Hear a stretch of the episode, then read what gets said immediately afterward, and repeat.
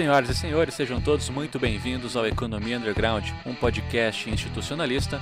Eu sou Fernando Krauser, economista e curioso da história das ideias econômicas. Eu sou Felipe Almeida, professor de economia da Universidade Federal do Paraná, e hoje temos uma lenda entre nós. Uma lenda e o meu xará. Sou Manuel Ramon, professor de economia da Universidade Federal do ABC, e me sinto muito honrado em fazer estar integrar esta é, mesa e essa entrevista né, com, com, o nosso convidado. Show de bola. E hoje, provavelmente, é um dos dias mais aguardados desse podcast. Né? A gente está ansiando por esse dia desde o nosso episódio chamado. Verdade. Porque hoje nós vamos tomar um cafezinho com o queridíssimo professor Ramon Fernandes. Ramon é professor titular da Universidade Federal do ABC, atua no programa de pós-graduação em Economia e no programa de pós-graduação em Economia Política Mundial. O Ramon se interessa por metodologia da economia e microeconomia heterodoxa, obviamente com uma predileção à economia institucional. E em 2021, olha só, breaking news, Ramon vai ser laureado com James Street Scholar Award. Além disso, Ramon também é profundo conhecedor da história do rock and roll, é, foi ilustre do Paraná Clube e detém recordes de refeições consumidas rapidamente. Seja muito bem-vindo, professor. bem-vindo, Ramon. Muitíssimo obrigado, Fernando, por essa apresentação. é, muito feliz de estar aqui na tua companhia, companhia do Felipe e do meu xará, que são velhos amigos, né? Mais ainda assim, entusiasmado pela ideia esta de ter um podcast institucionalista, né? Então, o primeiro podcast institucionalista em português da galáxia. Né? É. Portanto, o melhor também, né? O melhor. O melhor, o melhor sem dúvida, sem dúvida.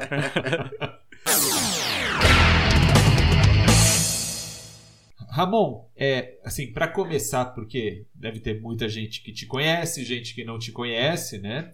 Mas eu queria te perguntar um pouco se você pudesse contar um pouco da sua trajetória. Porque quem não te conhece está escutando o seu acento, é, é, o, é, é o sotaque, né? O sotaque uhum. que não é, é, português. Então diz, é, bom, mas da onde ele veio, como ele chegou aqui, né? E se você pudesse fazer uma pequena é, é, contar um pouco dessa, da sua trajetória, né? É, para dizer como você chegou aqui e se você pudesse um pouco falar sobre esse institucionalismo, como ele entrou especialmente nessa sua trajetória acadêmica, né? Perfeito, pra, prazer. Então, esse... Bom, em primeiro lugar, eh, destaco meu sotaque baiano, né? não, eh, obviamente, meu sotaque... Eh, de espanhol, né? Eu, em realidade, eu sou argentino de origem. Eh, morei na Argentina até os 22 anos. Comecei a fazer faculdade de biologia lá, inclusive desisti, pois eram os anos conturbados da, da ditadura argentina na época do Videla, né? Então eu acabei vindo para o Brasil que eh, era uma, digamos, uma ditadura, obviamente, mas ya estaban comenzando el proceso de abertura, tal, y no, eh, entonces era, digamos, un lugar bien más eh, tranquilo para se viver. ¿eh? No, no que fuese especialmente tranquilo, es una cuestión de termos comparativos. Uh -huh, uh -huh. O sea, la era completamente inseguro. Aquí eh, é, era menos pior. Aqui era parcialmente inseguro sim, sim. e lá era é. completamente inseguro. então, eu vou contar uma coisa que inclusive eh, me ensinou um pouco assim, foi uma, uma anedota que me ensinou bastante assim sobre como funciona o Brasil e como era essa comparação com a Argentina na época em que eu cheguei, né? Eh, na Argentina frecuente que a polícia parase pessoas na rua, né? E, eh, particular, digamos, o, o alvo eram os estudantes, cara assim, digamos, cabelo comprido, que usava bem cabelo compridão naquela época, esse jeitão classe média, tal, assim, isso era o alvo preferencial da polícia. Eh, um dia eu estava num ponto de ônibus aqui numa avenida em São Paulo, com, eu estava em uma situação regular, estava com outro amigo que estava também em situação regular, éramos três argentinos, né? E, mas tinha um terceiro que estava já com o visto vencido, estava, estava assim. E eh, de repente estamos num ponto de ônibus com bastante gente, né? E eh, para um carro da polícia para pedir eh, documentos para todo mundo. Tá? Eu, por mim, estava tranquilo, mas estava super preocupado por meu colega, né? Uhum. Aí o, os caras pararam, a polícia parou assim, olhou os documentos de todos os caras que eram jeitão de trabalhador, né? negro, tal, né? e a gente como se fosse transparente. A polícia ignorou completamente nossa presença, né? Então, essa foi uma lição interessante, assim como eram essas diferenças. Quem, quem que era o, o alvo de preocupação, certo, das forças da lei Uhum. no, na Argentina e no Brasil. Nesse sentido que eu digo que era bem mais tranquilo aqui do que lá. né? Eh, bem, eh, contado isso, então, aí eu decidi recomeçar meus estudos. Aí vi que a USP quase não reconhecia nada que eu tinha feito em biologia. Então aí fiquei feliz. Aí, entendi o conceito de sunk cost. Eh, como, então, como não tinha, digamos, agora podia, digamos, estava livre para escolher o que eu quisesse, então eh, aí também outra coisa, brinco, digamos, até, dizia que até a hora de preencher a ficha no, do vestibular, né? Eu estava na dúvida entre economia, filosofia, história e ciências sociais, né? E eu brinco que ainda não me decidi, né? Realidade, mas, ah, eh, mas eh, aí eu entrei em economia, que era que eu pensei que me daria um emprego, ou seja, eu eh, estudava à noite, trabalhava durante o dia, mas eh, ao longo da, da, universidade, da faculdade fui me, fui me convencendo uma coisa que eu já sabia, daí, ou seja, que já, já tinha essa ideia vaga na época da Argentina, mas que aqui fi- ficou claríssimo que eu queria fazer vida acadêmica. Eh, no meio disso, isso, eu trabalhei em, em multinacional, trabalhei em empresa nacional e fui eh, pequeno empresário. Todo, todo nesses quatro anos da graduação, eu passei por isso tudo. E falei, não, então, certamente o que, o que eu tenho que fazer é ir para academia. Eh, e aí o, e aí entrei no, no mestrado na USP em 83. Eh, era uma época interessante, assim, porque em realidade, nesse momento, os cursos heterodoxos eram os que eram os mais demandados, assim, éramos mais assim vistos como, o sea, claro, debía ter uma turma que pensava diferente, mas Uhum. mas em geral, assim, digamos, a, a Unicamp e curiosamente a PUC do Rio, que era vista como heterodoxa, né? porque era onde estava o Perciari, onde estava o. O sea, a turma, digamos que. O sea, pues, nesse momento, eh, que isso é interessante, a, de alguma maneira a clivagem tá? Se dava entre quem estava a favor da ditadura, a favor do regime militar e contra. Uhum. Então, todo cara que estivesse contra era de nosso time. Aham, E todo que estivesse a- eh, com a ditadura é o deles. né? Uhum. E então isso, ah, nesse, sen- tanto que digamos, se vocês forem lembrar, o, o ministério heterodoxo do Sarney, né? A turma que estava em volta do João Sayad e, do, e do Dilson Funaro, que era um empresário, né? eram economistas da PUC do Rio e da Unicamp, essencialmente com um outro uspiano, como o caso do Sayad. Né? Eh, mas então, aí eh, a fazer eh, a pós-graduação numa época em que a formação, em princípio, era bastante ortodoxa, né? mas que o clima em geral e os alunos todos eram, eram heterodoxos, né? Eh, muito marxista, tá? Sim. Mas e aí ao longo da, da da graduação, da, desculpa, do, do mestrado do doutorado, assim, sempre consultando as, a biblioteca. A biblioteca tinha uma seção onde chegava, punha em exibição todos os periódicos que iam chegando, e eu gostava de ficar vendo os periódicos, quais eram as novidades, então, e aí foi que eu descobri o Journal of Economic Issues. Eu passei a graduação e o mestrado, e, era, toda, toda a minha formação sem nunca ter lido un texto de Journal of Economic Issues, un texto de Veblen, de Commons, de nenhum institucionalista.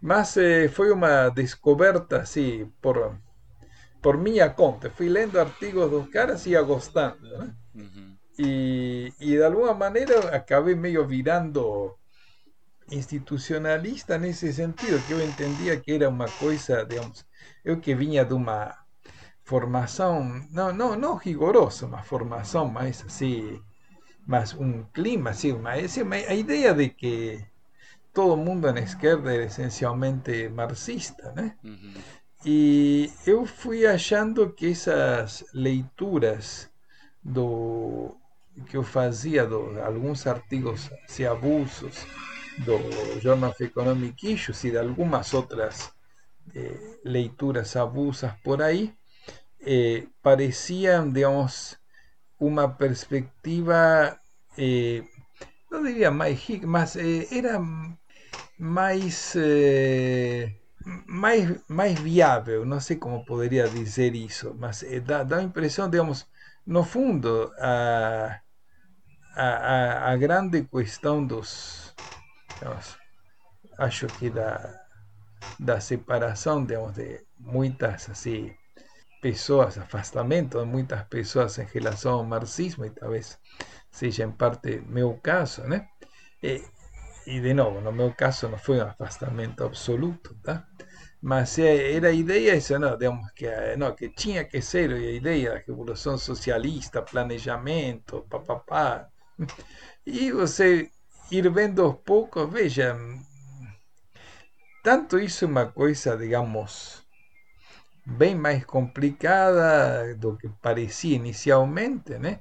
Como também, digamos, o, isso, a ideia do planejamento absoluto tal, também tem seus, uhum. Seus limites. Eh, você, o papel do Estado não é só do Estado eh, comitê central da grande burguesia. Tal. Então, esse tipo de coisas me foram aproximando do institucionalismo com minhas leituras meio independentes. Então você foi um autodidata do institucionalismo. Sim, por isso a minha formação institucionalista é bem mais fraca que a de vocês, porque vocês começaram metodicamente estudando uh, tá tal. Bom, e, e eu, é, e eu, eu fui me assim na, na porrada, né? Fui achando que uhum. o que ia, inclusive vocês em grande parte começaram que acho que a formação mais, até que eu transmito para os meus alunos quando dou curso institucional, é, no mínimo espírito, veja, é sempre bom você começar pelos clássicos.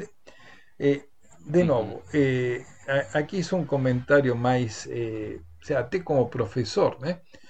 Eu acho que a primeira, a primeiríssima apresentação nunca, nunca é bom que seja pelos clássicos. Né? Mas aí você tem a etapa dos clássicos. ¿eh?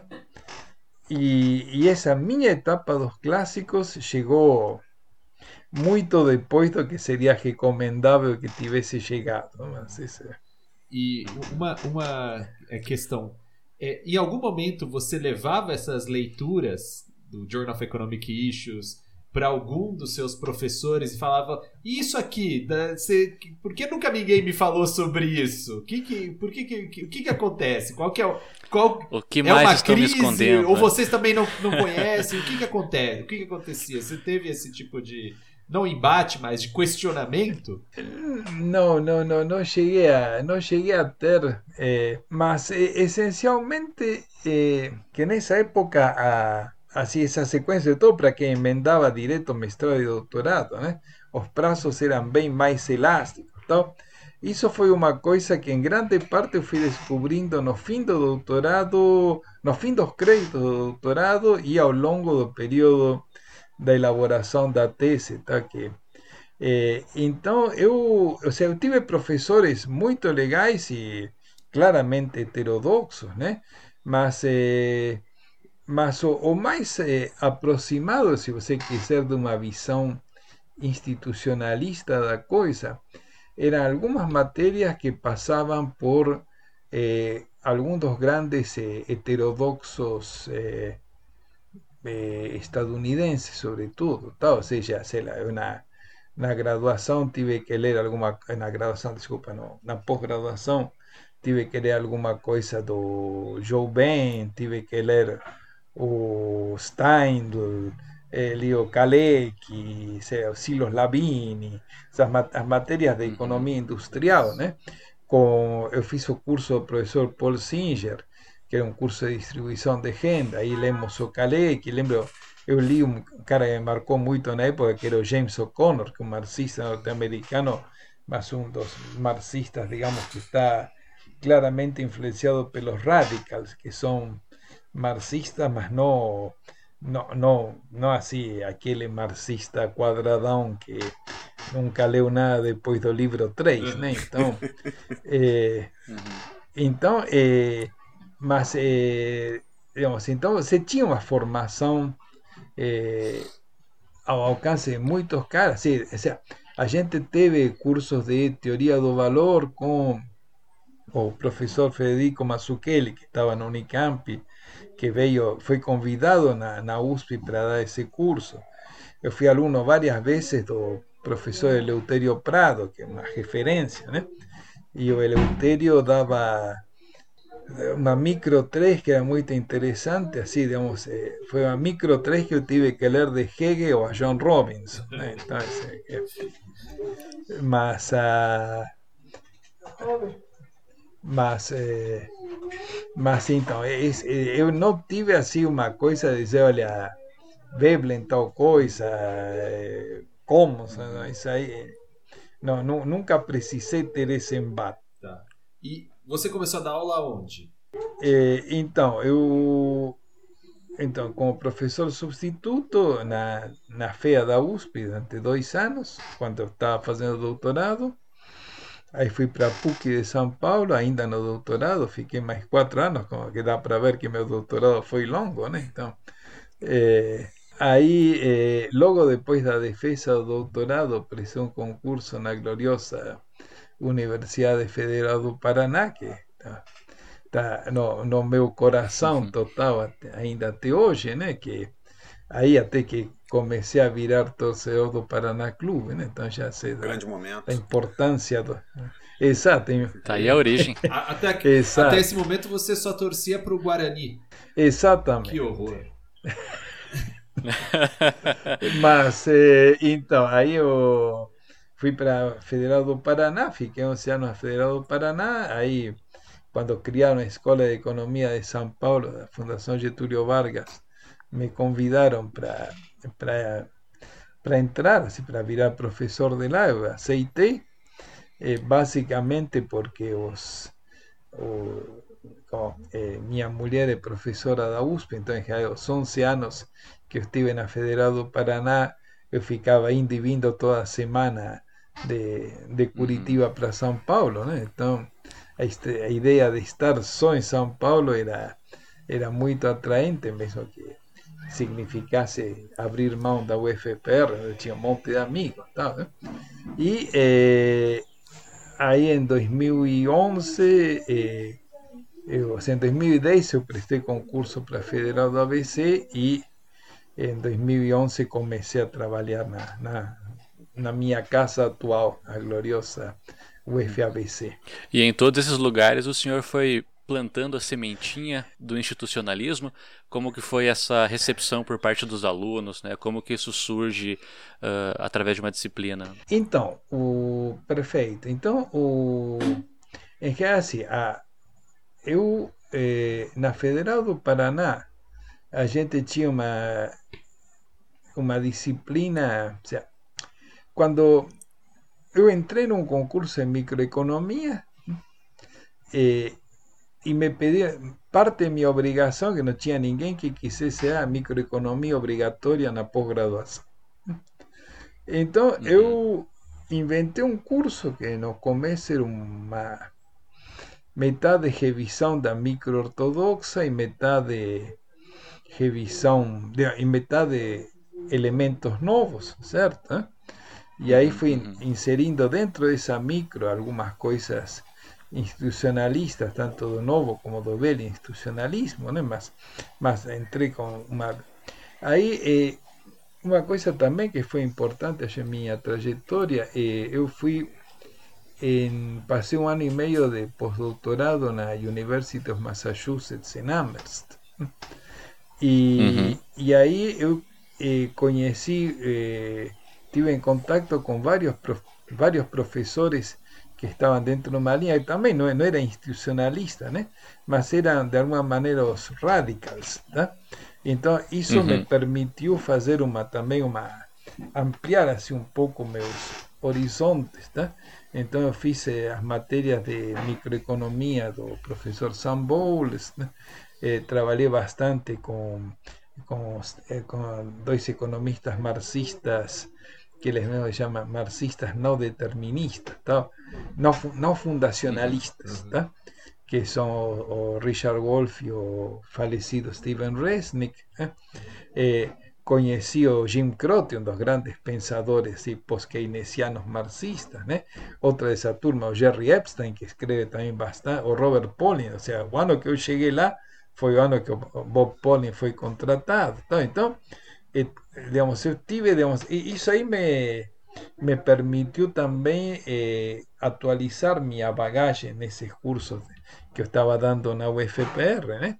E então, e aí na UFPR tive, digamos, eh, eu acho que teve um monte de caras que tiveram contato com uma literatura que, digamos, que de, de alguma maneira, ou seja, eu, eu sempre brinco que, digamos, eu posso não ser um bom professor, mas minhas bibliografias são excelentes. Então, é, eu acho que introduzi para muitas pessoas se, que vinham de uma formação clássica ou a formação heterodoxa mais clássica, né? é, a, a, nova economia institucional, economia comportamental, né? behavioral, né? É, a, o próprio institucionalismo original, o, o marxismo no fundacionalista, tal. Então, eh, alguma, um pouquinho de teoria dos jogos evolucionários. Então, eu trazia coisas para que as pessoas fossem conhecendo. E aí, eh, em particular, um dos, que é um grande amigo até hoje, e que outros eh, grandes assim, institucionalistas brasileiros, que é o presidente orientador do Felipe, né? Que o Oscar Pesali foi meu, meu um, dos, um dos alunos que mais me levou a sério as coisas que eu estava fazendo, né? Eh, então, o Oscar foi um dos caras. E aí, o, mas, eh, digamos, eh, só para contar um pouco isso, como foi assim a, a semente institucionalista na, na UFPR, né? depois, o, na minha volta de Amherst também eu tinha pego por aí o programa de institucionalismo que o, eh, o David Bromley dava. E então a gente começou a fazer um grupo, um grupo de leituras eh, seguindo a bibliografia do curso do Bromley, né? onde estava. Então, alguns professores que não acabaram não indo o institucionalismo, certo? O que foi, digamos, e que depois foi orientando do Hodgson, foi o Fabiano Daut. Eh, então, eh, a gente fez, mas aí está, digamos, outras pessoas digamos, que mesmo eh, que depois foram fazer outras coisas na vida, era, éramos cinco, era o Maurício Serra, que estava no Unicamp, a Yara Vigo, que era da, da UFPR, agora se aposentou, e Adriana Asbica, que ainda está na UFPR, né? Então, nós cinco fazíamos um grupo de leitura sensacionalista, estava o Huáscar, tá? então aí já foi crescendo essa, essa, essa essa visão assim. Então, agora, já na, UF, na quando fui para a GV, aí, digamos, eh, encontrei em geral um terreno mais árido para. Tinha alunos que queriam fazer os cursos institucional, tá? mas eu passei os eh, vários anos da GV sem conseguir nenhum orientando de mestrado. Só tinha alguns orientando de doutorado que eram pessoas que de alguma maneira acabaram indo para a GV porque eu estava lá, certo? Mas que queriam mexer mais com metodologia, inclusive a própria Adriana Asbica, que foi me orientando lá, uma, uma tese na área de economia comportamental sobre o pensamento do Simon, tal, assim.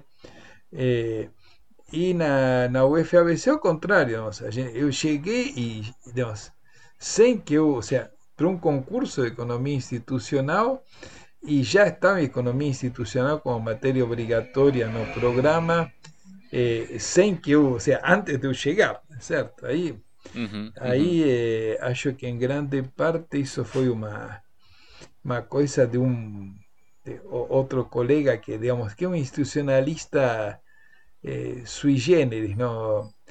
que o Arilson Favareto, né? Então, acho que o Ariuson foi o que, quando foi criado o curso de economia na Federal, era meia dúzia de pessoas que pensaram nesse curso. Né?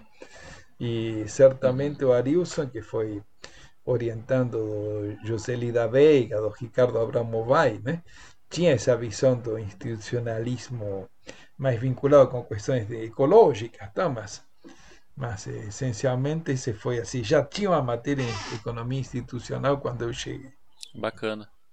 O senhor, uh, na sua fala, né, demonstra ser, no mínimo, um grande curioso de coisas novas, um grande curioso do pensamento econômico.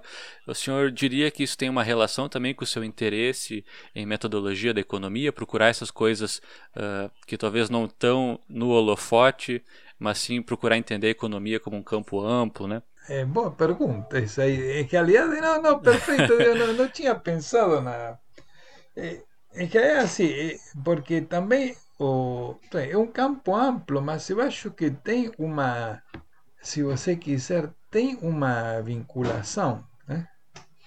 que é, é a ideia de tentar entender como a economia funciona é, realmente. Tá? Uhum, Ou seja, uhum. é, é, eu nunca, digamos, tive. Assim, é, é, certo, não, tem muita coisa de economia que funciona realmente que eu nunca assim queimei assim meus meus escassos neurônios tentando entender como são assim acompanhando dia a dia do Banco Central, do mercado financeiro, que essas são coisas Sim. reais, tá? Não, mas o que eu queria, digamos, então, então eh, mas quando eu digo uma, entender como o mundo funciona, né?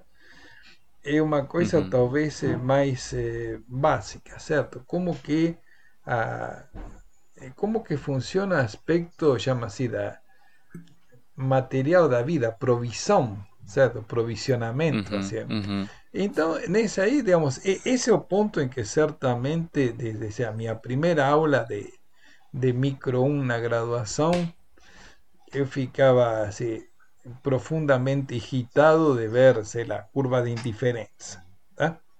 Uhum. Eh, então, nesse sentido que eu digo, ah, perfeito, vamos tentar entender como que funcionam as coisas de diferente. Por exemplo, para ter uma ideia, uma área em que eu, de novo, acabei lendo algumas coisas, então, mas eu também nunca investi assim, é uma área bem mais pesada, tá? Mas é a questão de eh, eh, do que chama o agent-based economics, de economia assim, baseada uhum. nos, nos, agentes, nos agentes. Tá, assim, que, uhum. agent-based computable economics, tá? Então, o que, é são? Uma coisa de simulação uhum. bastante matematizada, tá? Mas aí se está dizendo, olha, esse tipo de, de coisa pode acontecer, tá? Se pode ter um, um agente que sai fazendo uma busca de onde comprar batatinha. Então o cara passa por 10 lojas, então você faz uma simulação, põe 100 lojas, um agente aleatório, tá? então você vê, perfeito. Então o cara eh, chega a 10 e para, sei lá, para, para a busca onde mais barato das 10. Né? Então, por exemplo, uma coisa desse tipo, eu acho que eu como agente sou capaz de fazer, certo? Eu não vou recorrer, uhum. mas então, que, onde que eu estou querendo chegar? Que no que você falou. Uh, eu tinha o interesse por eh, tentar ver, digamos, eh, abordagens diferentes, né? mas que eh, permitissem eh, entender como funciona a economia, certo?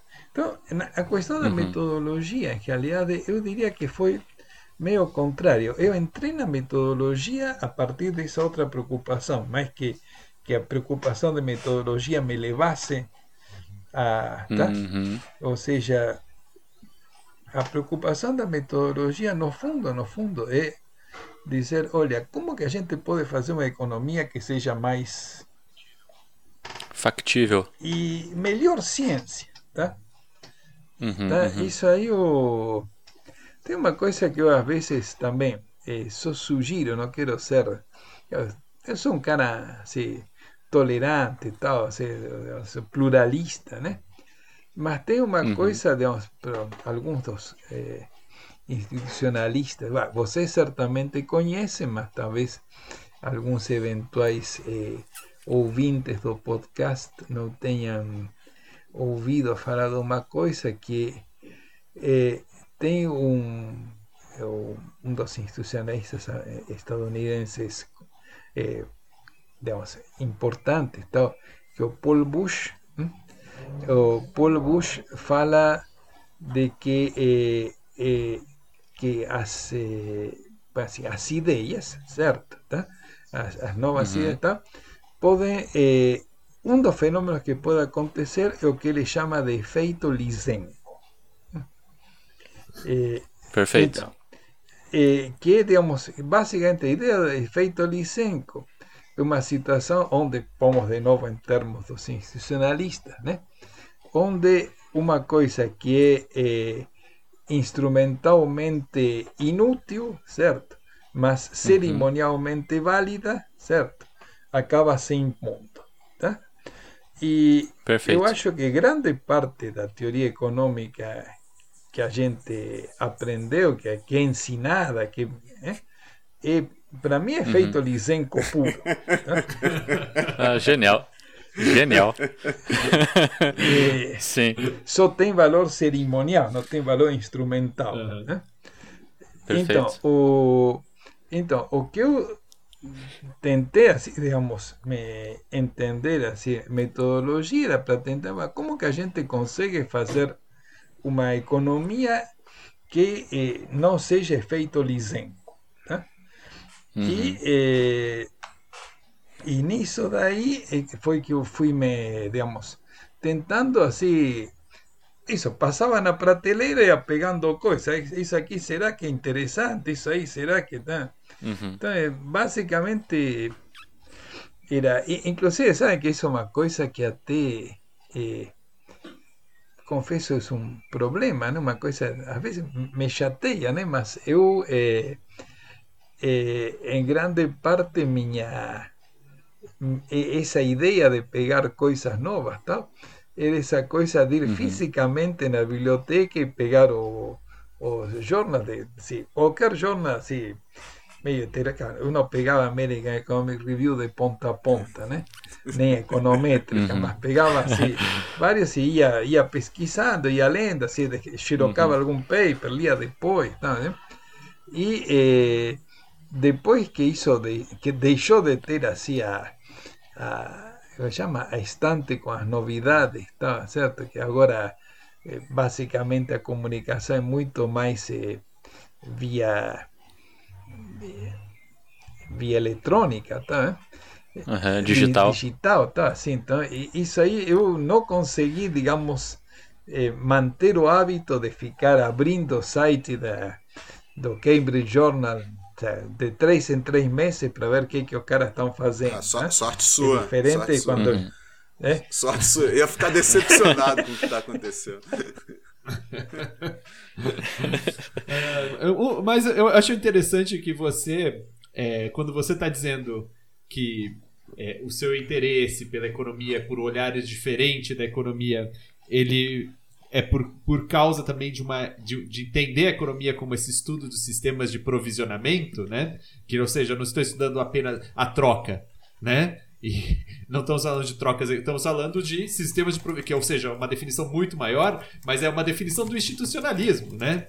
Então você está é, tá dizendo assim, é o institucionalismo que me levou a me entender e me interessar por metodologia, né? O próprio diagnóstico que você faz é, do Bush, né? Utilizando o Bush para dizer, peraí, que esses caras são a maioria estão fazendo é efeito Lisenko, grande parte da, da, da produção em, economia é isso, né?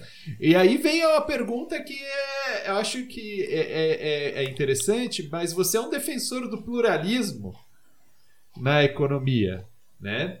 E temos cursos de pluralismo no nossa, na nossa pós-graduação, né? Mas como, como, como pensar o pluralismo e a existência desse efeito Lisenko ao mesmo tempo? Conviver com o Lisenko? O que, que fazer? Como, como, agir? Que, que, essa é uma, é um, uma questão central, né? É, para os heterodoxos também, especialmente, e para os institucionalistas como parte da heterodoxia. Sim, sim, perfeito. Veja, então, aí que tem uma uma questão que acho que é, é central, né? Que é a questão de que que a gente entende por pluralismo, tá?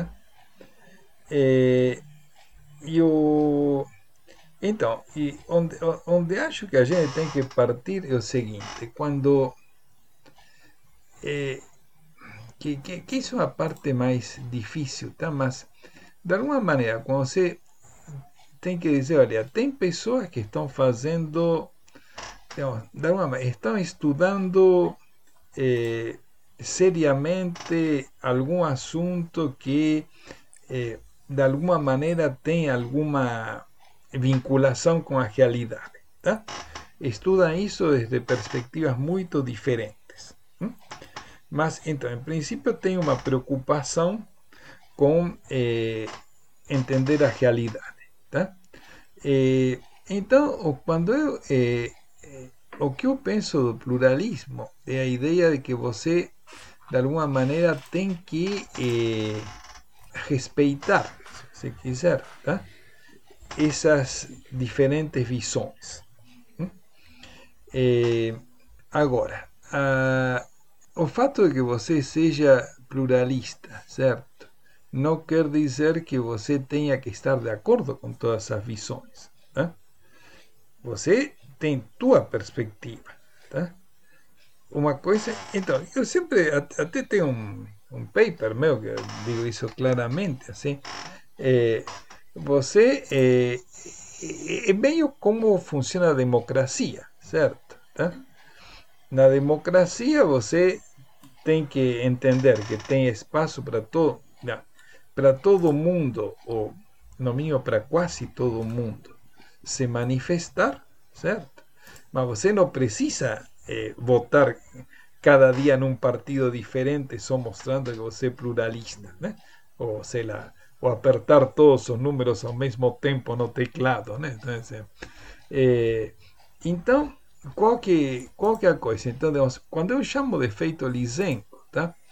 eu digo, veja, tem algum momento onde a construção teórica dos eh, economistas mais tradicionais, tá? claramente fica discutindo coisas que eh, eh, não me dizem minimamente respeito, certo? Tá?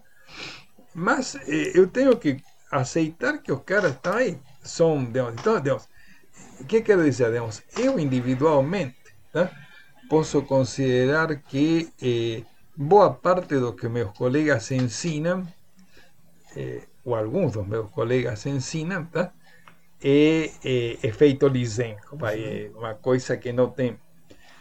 Isso não quer dizer que vou dizer, olha, o dia que eu for o chefe de departamento, vou pedir para cortar o contrato de todo mundo. Certo? Uhum. Ou seja, e, tá claro, é um equilíbrio complicado, mas uma coisa é isso, o que eu acho, certo? Ou seja, minha interpretação da teoria deles, e outra coisa, a posição, se você quiser, mais eh, política, sociológica, tal, de como você organiza uma comunidade que tem pensamentos divergentes, tá? Uhum, Ou seja, uhum. o fato de que eu pense que eles só, estou exagerando, mas que eles só dizem bobagem?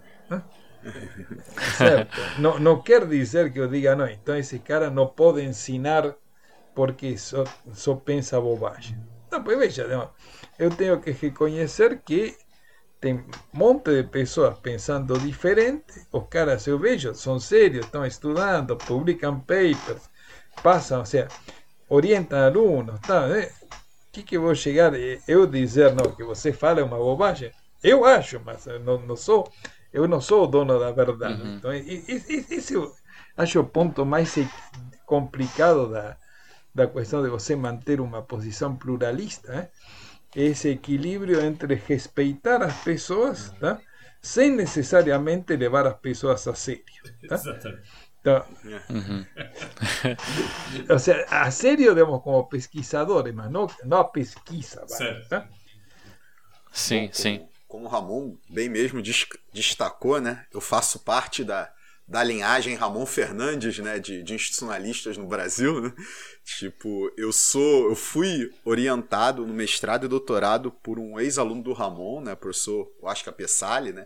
E inclusive eu, eu fui fazer mestrado na UFPR, onde eu leciono hoje, porque eu poderia estudar institucionalismo ali, né? Então a, a trajetória do Ramon, né, influenciou a, a minha própria trajetória, assim, sabe?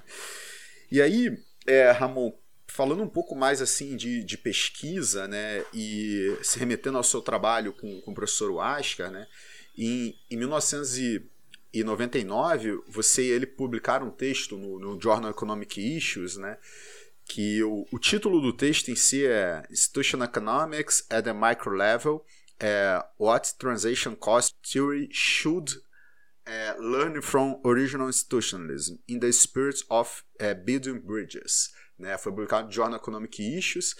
E, nesse momento, a perspectiva é, olha, o, a, o institucionalismo original e o velho institucionalismo podem cooperar de alguma forma. Né? E, e mais recentemente, é, no mesmo Journal Economic Issues, em 2018, em coautoria com o fantástico professor Manuel Ramon Souza Luz. Né, você, Conheço esse aí. Esse aí já, já, já ouvimos falar, né? Já ouvimos falar. já, já. O, Algumas vezes. Você publicou o texto é, Are We Forgetting Something? Remarks on the Connection Between Douglas North's Contributions and é, Original Institution Economics, né? Tipo, que já não é né, tão já não é tão é, otimista em relação à aproximação entre as duas abordagens né, é, institucionais assim. O que mudou nesse, nesse tempo assim na sua perspectiva de ver a conexão para não ser tão simpático a conexão? Eu no fundo tá eu eh, não são coisas eh, de repente eh, vale assim, a pena qualificar a coisa um pouco. Vai, tá? eu, eu ainda acho tá, que o institucionalismo, o novo institucionalismo, tá, diz eh, coisas eh, muito relevantes, certo? Eh, eu, me, eu gosto de, de, de estudar o Williamson, gosto de estudar o North, tá? E inclusive isso na época que eu estava na, na GV, eu, eh, digamos, provavelmente eu, a pessoa que eu tinha maior eh, afinidade intelectual era com o professor Paulo Furquim de Azevedo, que é um, claramente um pensador, digamos, eh, institucionalista do novo institucionalismo. Né? E aí eu estive em contato com diversos eh, caras do novo institucionalismo. Tal. Então, eu continuo achando que o novo institucionalismo eh, diz coisas muito interessantes para qualquer economista, certo? Eu acho, inclusive, que, digamos, que as pessoas do Norte e do, do Williamson são, digamos, eh, pessoas assim, intelectualmente muito assim, interessantes, atraentes. Né? O, então, pois, eu não acho que seja, digamos, tanto uma diferença de visão de como deveriam ser as relações entre as duas escolas, tá? Talvez, estou aqui pensando, já que você me, me fez a pergunta, que eu juro que eu não, não tinha aqui, estou eh, tentando racionalizar a partir do que eu sinto, e que, digamos, que sou o mesmo cara que está dois peitos, né? eh, eh, eu acho que em grande parte a, a explicação é, micro do Williamson eu ainda acho que é, bastante mais compatível com uma teoria é, institucionalista original que o North. Mesmo, ou seja, que a teoria macro do North. Tá? Mesmo que o North tenha eh, mudado muito, eh? e que então que o North de 90 seja muito diferente do de 81, que é muito diferente de 73, tá? y de, de 2005. Entonces, Honor fez claramente una trayectoria de aproximación, ¿cierto? Con posiciones más compatibles con una perspectiva heterodoxa, tá? institucionalista original. Tá? Eh, eso no quiere decir que, sobre todo en la parte eh, macro, no tenga eh, algunas eh, diferencias de fondo y especialmente que acho que eso que o que está no artigo con Manuel Ramón acho que é uma questão da da torcida tá? uma da torcida no seguinte sentido qual que é a tua posição o sea, você está estudando a sociedade tá? se descreve um fenômeno tá? perfeito, se estuda né? Se gosta do que está vendo ou não gosta son cosas diferentes. Se ve que tal fenómeno está aconteciendo y usted puede decir, no, perfecto, vamos a mantener o no, teníamos que modificar.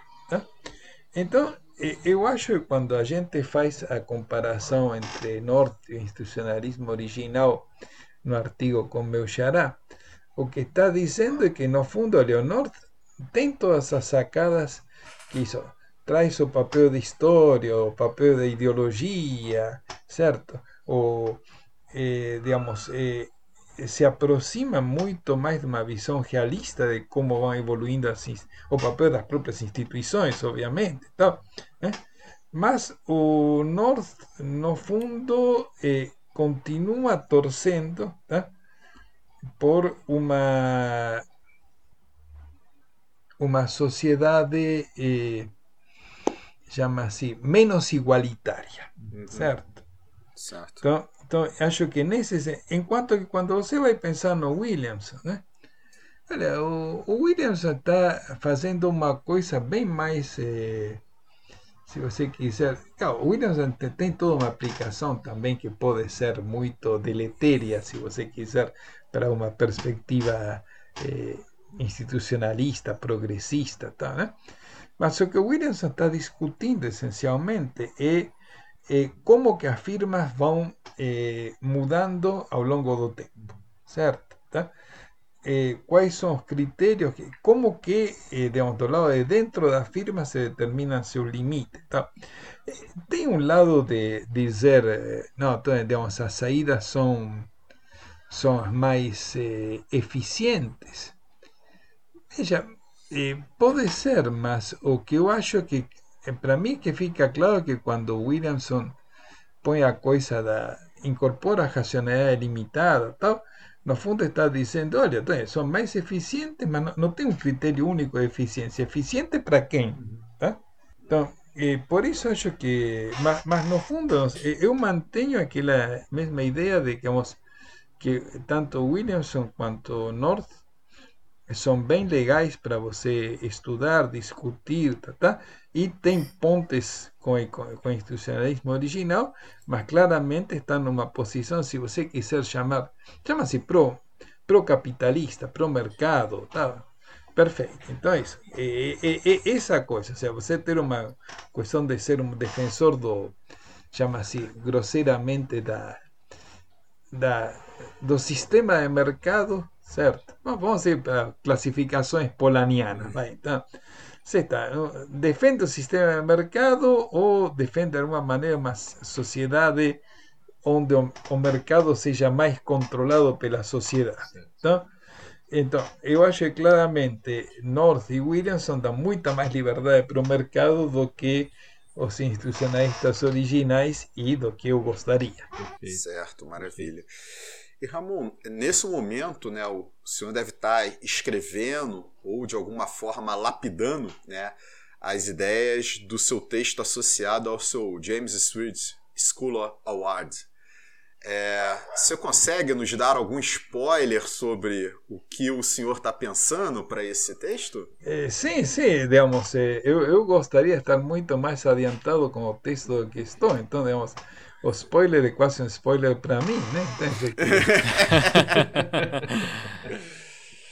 é, mas, é, não, essencialmente, o que eu me sugeri falar era uma coisa pensando também nossa, a ideia de que o James Street Award está vinculado com o desenvolvimento, América Latina, tá, não sei o que, o que eu, digamos, me aventurei a falar uma coisa que vai muito mais na linha, realidade, do que de um trabalho que eu fiz com, com Manuel Ramon e com outro institucionalista amigo nosso, o Roberto Simichele, que a gente tentou entender as transformações do Brasil dos últimos anos dentro de uma perspectiva assim institucionalista, tá? Então, o que eu estou tentando fazer é, é e, e, tenho medo de, assim, às vezes, ficar só na descrição, tá? é um texto curto, tá? mas é tentar entender o que aconteceu América Latina nesses últimos eh, 20 anos, certo? onde eu acho que essencialmente aí o, o, o grande eh, a, a, grande ferramenta teórica é o Polanyi o Double Movement, o movimento duplo, certo? A ideia de que eh, você digamos, eh, contando assim em meio minuto, né? você tem um, ciclo de avanço dos mercados post-consenso de Washington, que eleva claramente uma falência, certo? Eh, do o caso mais evidente é a Argentina de, 2001, mas que também o Brasil do FHC, e não, o, o Equador do Bucanã, o Peru do Alan Garcia, certo? Ah, então, eh, você tem, digamos, então, uma, uma, uma crise geral, certo? Eh? da, das economías eh, sudamericanas, que eso estou pegando só América do Sul, né? uma crise gerada das economias sudamericanas no, no começo do século, tá? Aí a sociedade começa de alguma maneira a reagir, tá?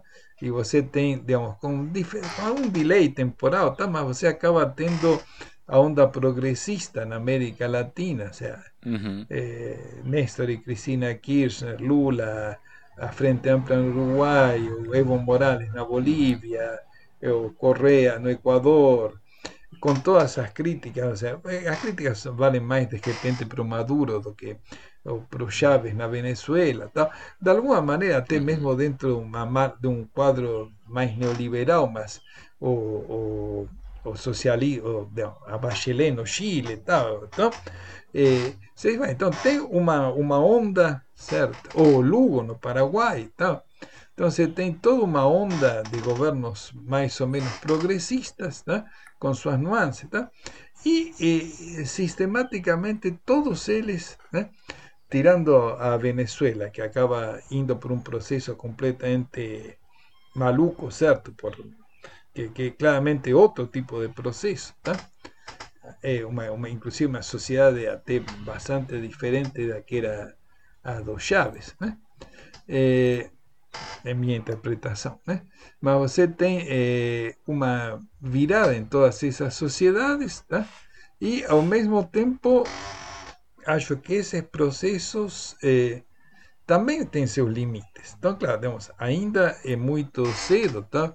Eu sou, digamos, estou muito eh, otimista com o que, digamos, com o que aconteceu na Argentina com, a, com o governo do, ou seja, a vitória de Alberto Fernandes nas eleições, tá? Eh, mas essencialmente, então, o que eu quero entender é isso, como foi esse ciclo, tá? Que claramente tem toda uma, eh, movimentos, eh, llama así, de progresistas que de alguna manera implican por controles ao mercado después do neoliberalismo do consenso de Washington, certo? E como esses aí inclusive, em grande parte, algum pode ser eh, golpes, tá, não sei o quê, mas grande maioria dos países eles perdem o apoio popular, tá? quando vem apoio da maioria da população. Né? Então, tentar entender essa sequência, eu que eh, seria o spoiler do que estou querendo escrever. Maravilha. Bacana. Acho muito interessante essa, essa utilização do Polanyi, eu acho inovadora, né? É, utilizar esse Polanyi, o Polanyi para a gente pensar é, a América Latina nesse, nos últimos 20 anos, é, é, é, o avanço, né, do, a gente está pensando em termos do Polanyi mesmo, né, é, você tem essa ideia, né, do avanço do mercado autorregulado, né, é, e a partir de uma prática mesmo, né, então é o Estado é, participando nesse avanço do, da, de uma ideologia de mercado autorregulado e na, nas regras mesmo, fazendo essa mudança, né, e, e, isso o Polanyi vai falar, bom, causa um esgarçamento do tecido social. Isso é deletério para a sociedade como um todo. E tem uma reação, né? E aí você tem uma reação que na América Latina foram esses governos progressistas, né? Mas é, a gente também poderia interpretar é, o Polanyi com a ideia de que, a rea... que é o que você falou, Ramon, que é, bom, tem uma reação, né? Então o avanço da ideologia de mercado é, é, é, é, e do mercado autorregulado, é, capitaneado pelo Estado, causa esgarçamento, esgarçamento do tecido social, e aí você vai ter uma reação. Mas eu li alguns artigos, por exemplo, que falam, mas essa reação pode ser de qualquer maneira.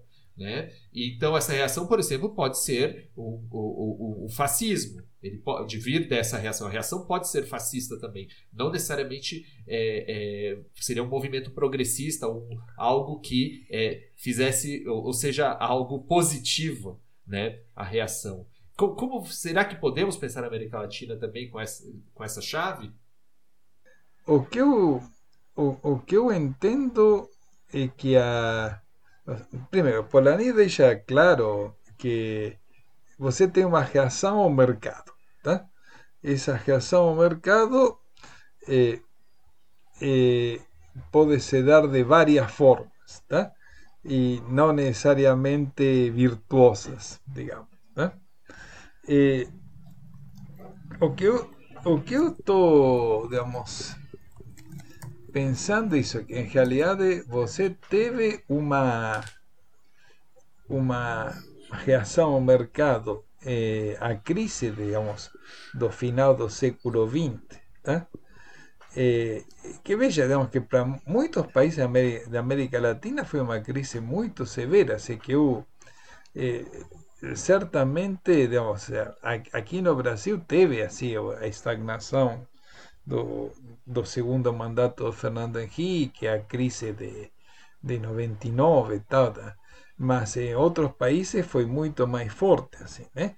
especialmente a que yo lembre así, digamos, todo, todo ainda lendas como así, mas eh, Ecuador, Bolivia y Argentina fue una crisis mucho más fuerte do que eh, no Brasil, ¿cierto?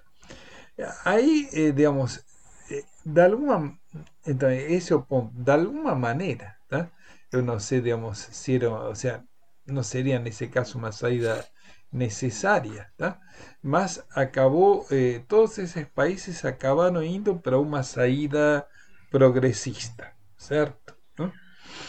Eh, ahora, eh, o que você tem como respuesta a esos a esos gobiernos progresistas, certamente es una una volta ao mercado. Tá? Eu acho que aqui no caso do Brasil é, é provavelmente mais é, evidente, né?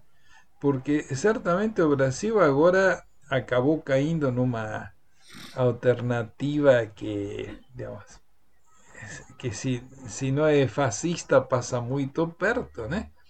É, mas pensa isso, que foi a resposta imediata, certo? Da, da, do fim dos governos progressistas era, o sea, do governo da Dilma era o governo Temer. Tá? E, e, qual que é, digamos, a, a linha de ação do governo Temer? Tá? A proposta política do governo Temer é a ponte para o futuro. Aponte para o futuro é 100% a volta a uma perspectiva liberal, certo? Liberal, neoliberal, não vamos entrar nessas sutilezas, tá? Então, mas uma, uma perspectiva pro mercado, para dizer assim, tá? Eh, que, digamos, eh, combinar, digamos, de alguma maneira, eh, uma política pro mercado com eh, autoritarismo político, tal, né? é uma possibilidade, certo, que não é necessária, né? mas que pode combinar. Né?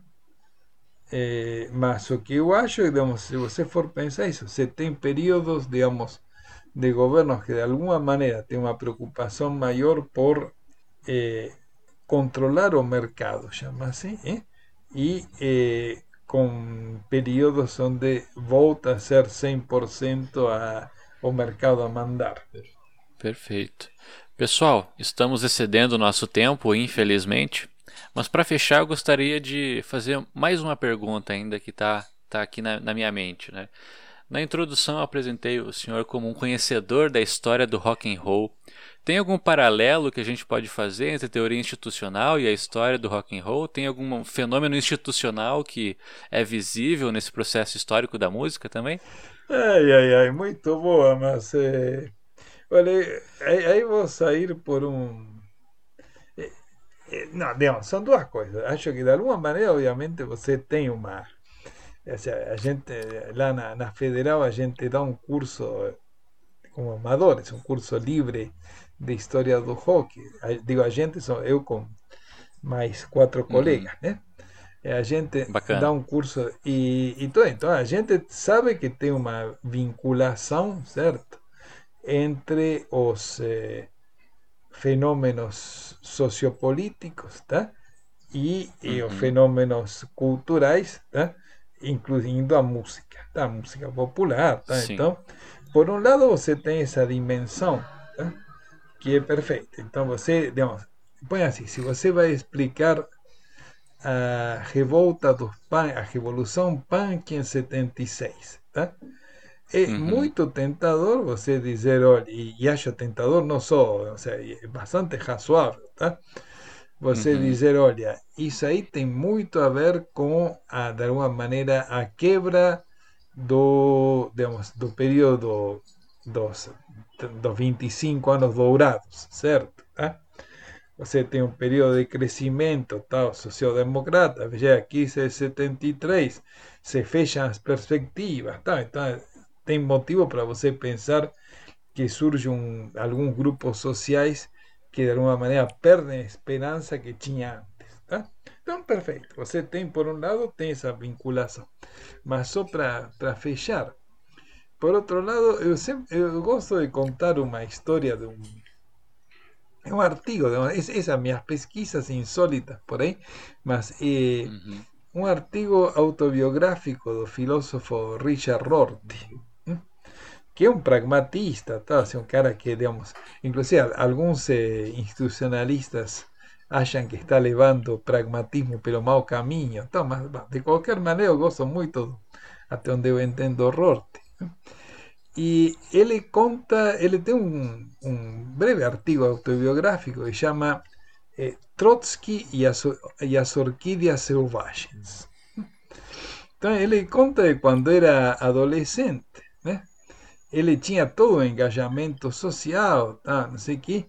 Era, a família, os pais dele eram militantes trotskistas, tá? então ele tinha todo o engajamento social, mas por outro lado ele um cara assim meio, também, meio estranho. Tá?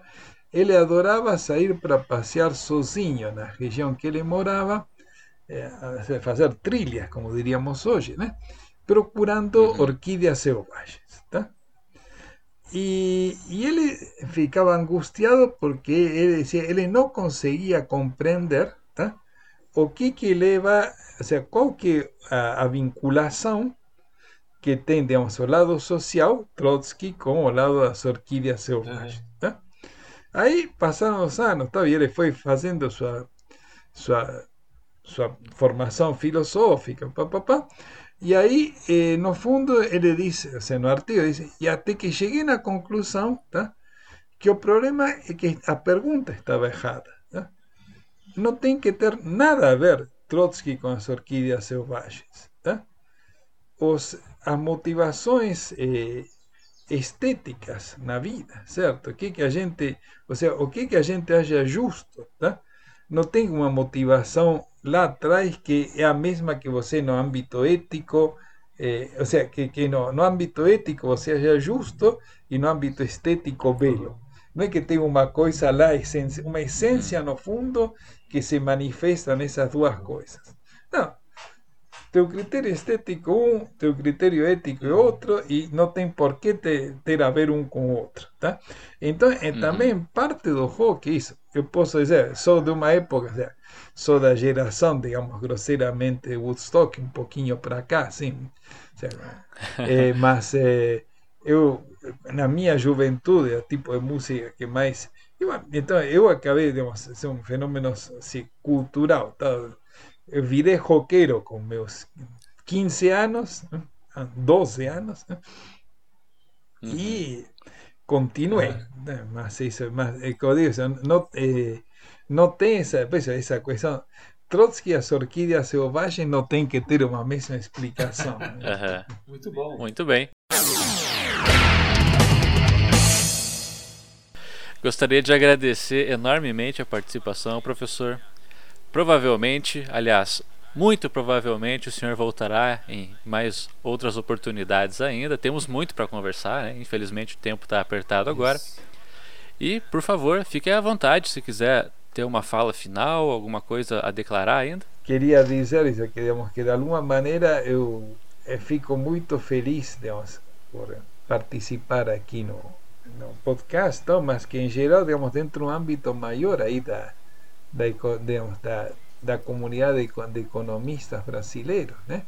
Eu acho que ainda é uma coisa é, super interessante que a gente esteja num país onde, com todas as dificuldades que a economia heterodoxa tem, incluindo o institucionalismo original, ainda seja um país onde a gente tenha eh, algum espaço importante para trabalhar. Tá?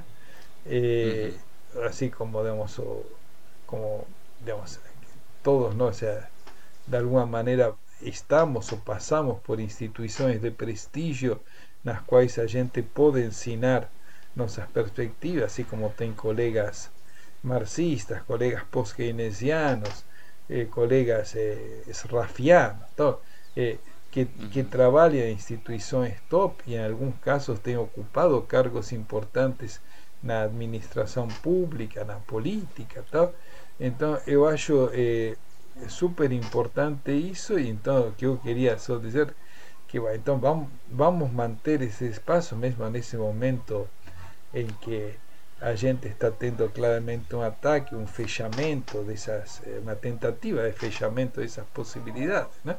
Uhum. Lembremos isso, que a, a economia no Brasil eh, a comunidade econômica no Brasil tem, tem uma, uma característica muito mais pluralista em quase qualquer eh, outro lugar do planeta e vamos tentar eh, manter acesa a chama para que isso continue assim. Tá?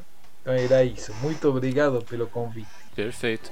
Gostaria de lembrar nossos ouvintes a nos acompanharem em nossas redes sociais. No Instagram nós somos Economia Underground e no Facebook nós somos a página Economia Underground Podcast. Temos abraço, Ramon? Manuel eu? Ramon. Manuel é. Ramon. Ah, eu? Eu? Eu tenho abraço? É. Não, não tenho É, seu nome é Manuel ah, Ramon. Não, temos esse problema, temos esse problema.